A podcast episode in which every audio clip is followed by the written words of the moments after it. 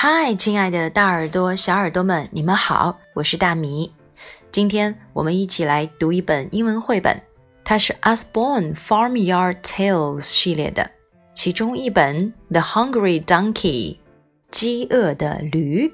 Donkey 指的是驴，Hungry 指的是饥饿的。让我们一起来读故事吧。This is Apple Tree Farm. This is Mrs. Boot.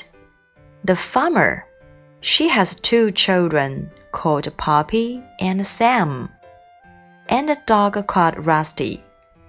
There is a donkey on the farm. The donkey is called Ears. She lives in a field with lots of grass, but she is always hungry. Ears, the donkey, is going out.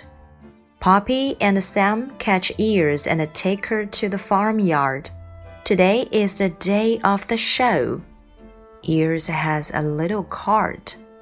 They brush her coat, comb her tail, and clean her feet. Mrs. Boot puts her into her little cart. Off they go to the show. Poppy and Sam climb up into the cart. They all go down to the lane to the showground. You stay here, Ears. At the showground, Mrs. Bird ties Ears to a fence. Stay here. We'll be back soon, she says. Ears gets free. Ears is hungry and bored with nothing to do. She pulls and pulls on the rope until she is free. Ears looks for food. Ears trots across the field to the show ring. She sees a bunch of flowers and some fruit. That looks good to eat. She takes a big bite, but the flowers do not taste very nice. A lady screams, and Ears is frightened. Ears runs away. Mrs. Bird, Poppy, and Sam and the lady run after her and catch her. Naughty donkey, says Sam. I'm sorry, Mrs. Boots says to the lady. Would you like to take Ears to the best donkey competition? Ears is very good now. The lady is called Mrs. Rose. She climbs into the cart.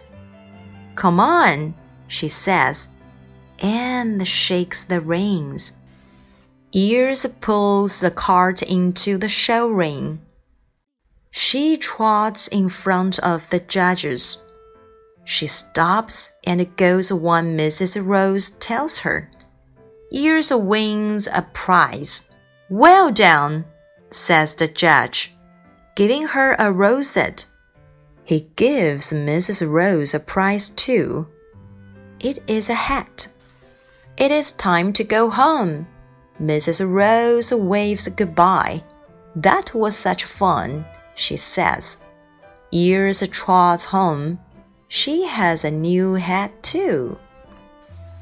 好啦，我们的故事就读完了。The Hungry Donkey，它的名字叫做 Ears。它从一个饥饿的、调皮的小毛驴，变成了一个比赛当中夺得第一名的小毛驴。